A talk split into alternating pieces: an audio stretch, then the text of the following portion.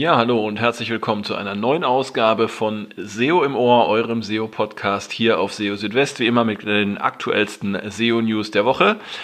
Ja, und in dieser Woche schauen wir uns mal so ein bisschen äh, die SEO-Tipps an, die Google für Aktionsseiten, für äh, Shops gegeben hat, jetzt gerade zuletzt im Hinblick auf die anstehende Shopping-Saison.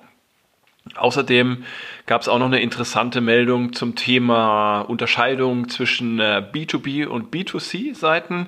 Da ist Google anscheinend gar nicht so äh, fit, wie es aussieht. Ja, und außerdem haben wir auch noch viele weitere spannende Themen in dieser Ausgabe. Einmal wollen wir uns mit der Frage beschäftigen, wann kehrt eigentlich die ja, Indexierungsmöglichkeit äh, neuer URLs per Search-Konsole zurück? Dann äh, als weiteres Thema die Google Core Web Vitals. Da haben wir nämlich ähm, erfahren, dass sich auch No-Index-Seiten, also Seiten, die gar nicht im Google-Index enthalten sind, ähm, dass die sich äh, auf die Bewertung auswirken können.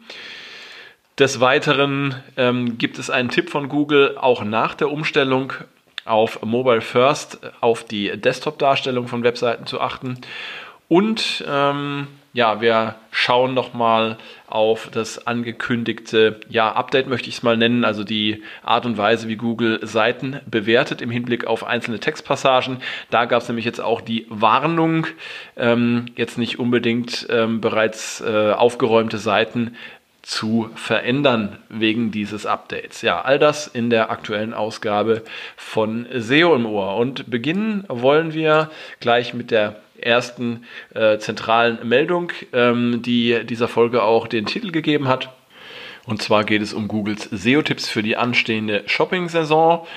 Ja, die letzten Wochen des Jahres, die sind ja für Einzelhändler besonders wichtig im Hinblick auf den Umsatz. Viele erhoffen sich da nochmal ordentlich Kasse zu machen und ähm, ja auch Verluste reinzuholen, die es vielleicht über das Jahr jetzt gegeben hat im Zusammenhang mit Corona.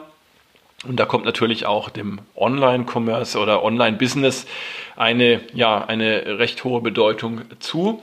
Und in diesem Zusammenhang hat Google jetzt einige SEO-Tipps für Promotion-Seiten veröffentlicht. Und zwar solltet ihr darauf achten, eure Seiten rechtzeitig zu erstellen, denn damit könnt ihr sicherstellen, dass der Googlebot genügend Zeit hat, die Seiten zu entdecken und auch zu indexieren. Achtet auch darauf, dass äh, die Seiten nicht für das Crawlen blockiert sind, zum Beispiel durch robots.txt. Und ähm, ja, zum Testen könnt ihr zum Beispiel das URL Inspection Tool in der Google Search Konsole verwenden, aber auch andere Tools wie zum Beispiel den äh, Mobile Friendly Test, Google PageSpeed Insights oder das Rich Results Testing Tool. Ähm, all diese Tools würden es euch auch anzeigen, wenn äh, eine Seite äh, nicht gecrawlt werden kann. Außerdem hat äh, Google empfohlen, den ähm, allgemeinen SEO-Empfehlungen aus dem Google SEO Starter Guide äh, zu folgen. Darin gibt es grundlegende Tipps, zum Beispiel zum richtigen Einsatz von Metadaten oder von Überschriften. Des Weiteren solltet ihr schauen, dass ihr die neuen Seiten, die Aktionsseiten möglichst direkt von der Homepage aus verlinkt. Denn äh, das hilft sowohl den Nutzern, äh, die äh, Seiten besser zu entdecken, als auch Google denn ja, alles, was direkt von der Startseite verlinkt ist, ist für Google äh, auch besser auffindbar und kann dann auch entsprechend schneller gecrawlt und indexiert werden.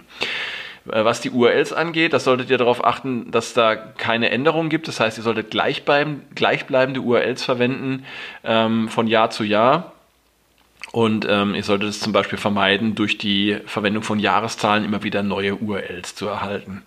Stellt außerdem ein hochwertiges und relevantes Bild zur Verfügung, ähm, was so ja, repräsentiert, ähm, was eure Seite so repräsentiert. Das Bild sollte ähm, eine aktuelle Darstellung des Sales zeigen und äh, statisch sein. Weißraum um das Bild herum sollte entfernt werden und es sollte sich natürlich um ein qualitativ hochwertiges Bild handeln, welches auch zum Handeln auffordert. Auch hier verweist Google auf ähm, eigene Empfehlungen, in diesem Fall auf Best Practices für Bilder und die Web Fundamentals für Bilder. All diese Dokumente habe ich euch auch im entsprechenden Beitrag auf SEO Südwest verlinkt. Und nach dem Einbau und Überprüfung entsprechender strukturierter Daten, die ihr natürlich ähm, nach Möglichkeit auch setzen solltet, ähm, solltet ihr die entsprechenden URLs von Google erneut crawlen lassen. Und äh, hier kommt so ein kleiner Knackpunkt. Denn ähm, Google weist in seinem Beitrag darauf hin, dass ihr das zum Beispiel über die Funktion zum Einreichen von URLs in der Google Search Konsole machen könnt, aber die ist ja zurzeit noch gesperrt. Das heißt, ähm, ja, diese Möglichkeit gibt es nicht. Das heißt, ihr müsst auf andere Arten sicherstellen, dass eure Seiten entsprechend ähm, schnell von Google gecrawlt werden.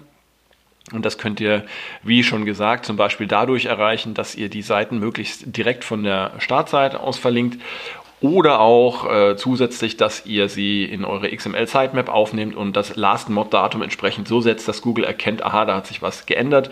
Das kann dann die Chancen auch erhöhen, ähm, ja, dass Google die Seiten dann relativ schnell neu crawlt. Und zum Thema E-Commerce und Online-Shopping habe ich noch eine interessante Meldung aus dieser Woche. Ähm, das betrifft den Unterschied zwischen B2C und B2B-Websites. Also während ja B2C ähm, Shopping oder E-Commerce sich an äh, private Endverbraucher richtet, äh, ist B2B äh, für den oder bezieht sich B2B auf den Handel zwischen Unternehmen und da gibt es natürlich einige Unterschiede. Ähm, Güter, die und Dienstleistungen, die zwischen Unternehmen gehandelt werden, unterscheiden sich eben oftmals von äh, ja, privaten Konsumgütern sind zum Beispiel häufig komplexer, spezieller, teurer und ähm, da gibt es schon einige Unterschiede und das heißt aber noch zwangsläufig nicht, dass Google automatisch bei einer Webseite erkennt, dass es sich um eine B2B oder eine B2C-Website handelt. Also wie John Müller jetzt auf Twitter geschrieben hat, ähm, ja, versteht Google eben nicht direkt diesen Unterschied und äh, für Google sind es erstmal beides ähm, Webpages und ähm, die können grundsätzlich auch für dieselben Suchanfragen ranken. Und ja, ich habe euch ein paar Tipps nochmal hinzugefügt, wenn ihr jetzt zum Beispiel Anbieter von einer B2B-Website seid, äh, wie ihr diesen B2B-Charakter noch klarer machen könnt und wie ihr ähm, ja auch für eure äh, Unternehmenskunden da noch Mehrwert schaffen könnt. Zum einen solltet ihr darauf achten, eine klare und verständliche Beschreibung der Produkte und Angebote ähm, anzubieten mit allen notwendigen Informationen, insbesondere bei komplexen Produkten. Das hilft sowohl äh, den Seitenbesuchern als auch Google, die Inhalte besser einordnen zu können. Und das ist eben gerade bei, ja, bei äh, erklärungsbedürftigen äh, Produkten und Dienstleistungen äh, noch wichtiger dann äh, solltet ihr wirklich Wert darauf legen, Versprechen zu halten und auch keine Halbwahrheiten oder Clickbaits zu verwenden.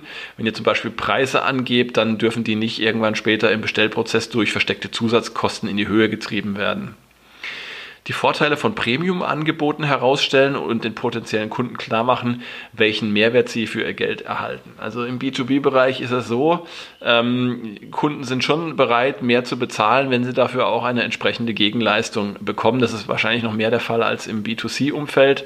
Und äh, ja, wenn ihr Premium-Angebote habt, die ihr Geld wert sind, dann stellt das auch klar und streicht es heraus. Hm. Wenn ihr erklärungsbedürftige Produkte habt, dann solltet ihr äh, vor allem auch ähm, mögliche Fragen potenzieller Kunden antizipieren und diese auch schon auf ähm, euren Seiten beantworten. Strukturiert eure Inhalte nach Wichtigkeit und nach ihrem Detailgrad von oben nach unten, sodass die wichtigsten Informationen am Anfang zu finden sind.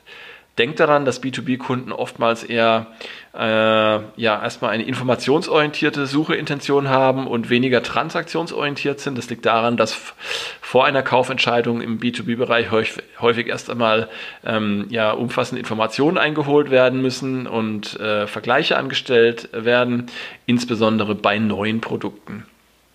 Beachtet auch, dass es ja innerhalb der äh, Zielgruppen nochmal unterschiedliche Rollen äh, gibt und äh, dass ihr für diese jeweils die richtigen Inhalte bereitstellt. Es gibt nicht nur Expertinnen und Experten, ähm, die sich auf euren Seiten umschauen wollen, sondern zum Beispiel auch Geschäftsführer äh, oder Managerinnen, welche letztendlich die Kaufentscheidung dann auch mit zumindest treffen. Expertise und Vertrauenswürdigkeit unterstreichen und unter Beweis stellen. Das ist gerade im B2B-Bereich besonders wichtig. Also Stichwort EAT, wird, das wird da auch eine wichtige Rolle spielen. Und hier kommt es darauf an, sich als Top-Anbieter für die jeweilige Nische darzustellen, auf den man sich auch verlassen kann. Und wenn ihr diese Empfehlung berücksichtigt, dann, ähm, ja, dann dürftet ihr in den Suchergebnissen von Google ähm, gerade im B2B-Bereich gute Chancen haben, für eure Ziel-Keywords ähm, zumindest recht weit vorne zu erscheinen. Ja, spannend ähm, ist, was ich ähm, gefunden habe in einem deutschsprachigen, äh, in einer deutschsprachigen Office Hour, beziehungsweise äh, war früher auch bekannt unter dem Namen Webmaster Hangout, und zwar bezüglich der Google Core Web Vitals. Und zwar, ja, ähm, kam dabei raus, dass ähm, auch Seiten die auf No-Index gesetzt sind, also die gar nicht im Google, äh, also auch Seiten, die gar nicht im Google-Index vorhanden sind, dass die in die Bewertung der äh, Google Core Web Vitals einfließen können. Die Google Core Web Vitals, die werden ja ähm, als Ranking-Faktor im nächsten Jahr irgendwann ähm, an Bedeutung gewinnen und zwar sind das eben diese äh, Kennzahlen, die von Google ähm, als wichtig im Sinne der User Experience ähm, identifiziert worden sind. Da geht es um Ladezeit, da geht es um Stabilität einer Seite beim Laden, um die Interaktionsgeschwindigkeit und so weiter. Und ähm, ja, diese Core Web Vitals, die werden nicht irgendwie durch Google Tools gemessen, ähm, sondern äh, Google greift da tatsächlich auf reale Nutzerdaten zurück, die aus dem Chrome User Experience Report stammen. Das heißt, da werden Stichproben von realen Webseitenbesuchen gesammelt. Und ähm, ja, grundsätzlich äh, können in diesen Chrome User Experience Report natürlich alle Seitenbesuche einfließen, auch Besuche von Seiten, die gar nicht in der Suche vorkommen, also die zum Beispiel auf NoIndex gesetzt sind oder, oder auch die per robots.txt gesperrt sind. Und ähm, es kann also durchaus sein, gerade dann, wenn ein großer Teil äh, der Seiten auf eurer Website auf diese Weise gesperrt äh, ist, dass ähm, die in diese Bewertung einfließen und dann auch Teil der aggregierten Daten werden. Ähm, denn Google versucht, aus ähm, den bewerteten URLs Muster abzuleiten und da können dann auch schon mal äh, Seiten, die Google als ähnlich betrachtet, zusammengefasst werden. Insbesondere wenn es neue Seiten gibt, also wenn ihr Seiten habt, die für die noch nicht genügend Nutzerdaten vorliegen, dann kann es sein, dass die in einen Topf geworfen werden mit ähnlichen Seiten und darunter können sich eben auch No-Index-Seiten befinden. Das heißt, ihr solltet tatsächlich äh, darauf achten, dass auch eure ja, dass auch eure No-Index-Seiten oder per robots.txt gesperrten Seiten ähm, entsprechend performant sind. Ähm, vor allem dann, wenn natürlich auch dort äh, eine nennenswerte Zahl von Besucherinnen und Besuchern zu verzeichnen ist. Ja, also Seiten, auf denen nie jemand ist, die sind da wahrscheinlich nicht so wichtig, aber wenn ihr tatsächlich solche Seiten habt, das kann ja durchaus passieren, Seiten, die auf No-Index stehen, die trotzdem viele äh, Besucher haben, ich denke da so an Datenschutzhinweise. Ähm, interessanterweise werden ja solche Seiten trotzdem oft besucht, auch wenn sie gar nicht in, in äh, der Google-Suche äh, vorkommen. Ja, ähm, die können dann, wenn es blöd läuft dann und, und die langsam sind, eure anderen Seiten mit runterziehen. Also da immer schön drauf achten. Genau, dann äh, die nächste Meldung und zwar ähm, Mobile First. Da wisst ihr ja Bescheid. Ähm, ab März oder zum März des kommenden Jahres, März 2021 also, soll die Umstellung auf Mobile First abgeschlossen sein. Sprich, dann äh, wird Google nur noch und ausschließlich äh, mobile, die mobile Darstellung ähm, für die ja, zur Berechnung der Rankings verwenden. Aber ähm, das heißt nicht, dass ihr dann äh, die Darstellung auf dem Desktop komplett äh, vernachlässigen dürft. Denn äh, das hat natürlich verschiedene, ähm, verschiedene Gründe. Ja? Der erste Grund ist, äh, ihr müsst an eure äh, Seitenbesucher denken. Wenn ihr jetzt praktisch nur noch auf eure mobilen Seiten achtet und äh, die Desktop-Darstellung völlig außen vor lässt, ähm, äh, dann kann es natürlich sein, dass ein guter Teil eurer Seitenbesucher, die nach wie vor äh, per Desktop unterwegs sind, dann eben unzufrieden sind und dann nicht wiederkehren. Ja? Also ihr dürft bei der ganzen Geschichte nicht nur die Suche im Kopf haben, sondern ihr müsst immer auch an tatsächlich an eure Nutzerinnen und Nutzer denken. Und ein, ja, ein guter Anteil, je nach äh, Thema und Branche, kann es sogar mehr als die Hälfte sein, wird weiterhin mit dem Desktop ähm, bei euch landen. Und denen wollt ihr natürlich auch ein entsprechendes Angebot unterbreiten, eine gute User Experience. So, und außerdem ähm, da schließt sich jetzt wieder der Kreis zu einer Meldung vorher.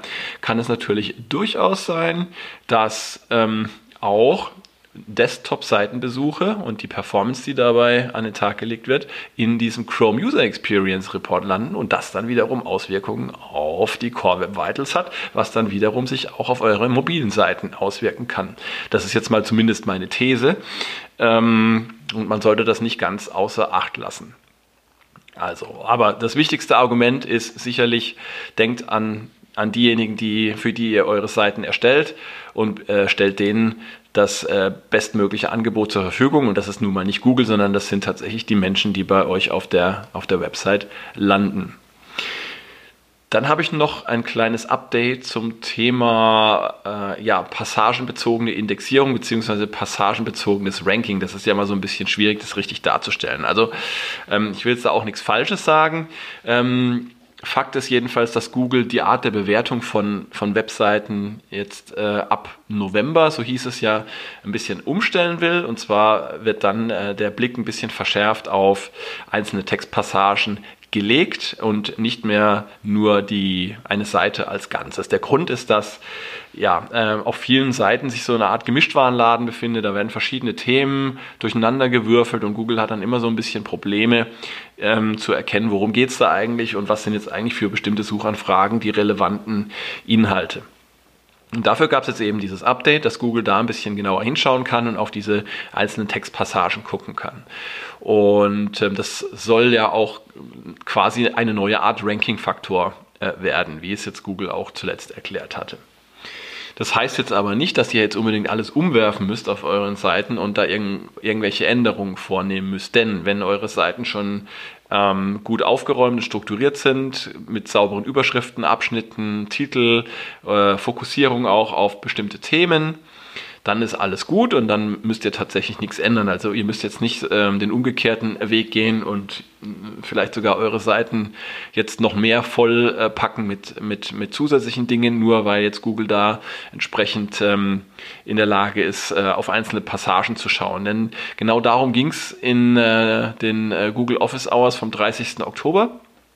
Und darin hat eben der John Müller auch davor gewarnt, so wörtlich auf den Zug aufzuspringen und Empfehlungen äh, zur Optimierung von Webseiten vorzunehmen im Zusammenhang mit dieser passagebasierten äh, Indexierung und Ranking. Denn äh, wie er sagt, wenn Google Änderungen wie diese äh, durchführt, dann liegt das daran, dass Google erkennt, dass äh, Webseiten eben äh, oftmals unaufgeräumt und wenig strukturiert sind und es heißt aber nicht, dass solche Seiten jetzt plötzlich dann Vorteile gegenüber aufgeräumten äh, und strukturierten Seiten hätten. Also Google kann unaufgeräumte Seiten jetzt ähm, ähnlich gut äh, verstehen wie aufgeräumte Seiten.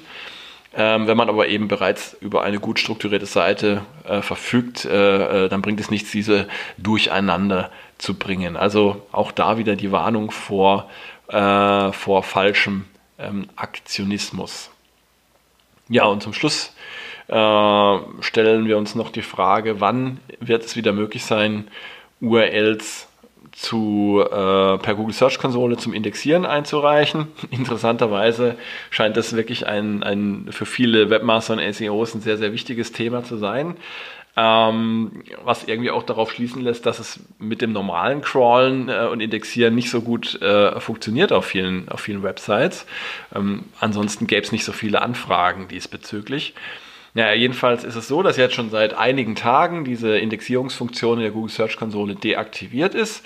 Und ähm, ich hatte ja schon darauf hingewiesen, dass äh, Google in Zusammenhang mit den Tipps für Aktionsseiten äh, auf Online-Shops die Verwendung dieser Funktion zum Einreichen von URLs ähm, empfohlen hat, aber sie ist ja eben gerade nicht verfügbar. Und dann gab es die konkrete Anfrage ähm, eines, äh, eines äh, ja, Website-Betreibers, möchte ich mal sagen, per, per Twitter, ob denn äh, vor dem 29. November dieses, ähm, das ist dieser ähm, bekannte Verkaufsfreitag, ähm, ob denn bis dahin ähm, dieses Tool wieder zur Verfügung stehen würde. Und äh, da schrieb dann äh, der John Müller, möglicherweise sei ja noch eine ganze Zeit bis dahin und äh, bis dahin könnte man äh, eine Seite auch ganz normal crawlen und indexieren lassen. Also es gibt wohl da noch keinen konkreten Termin.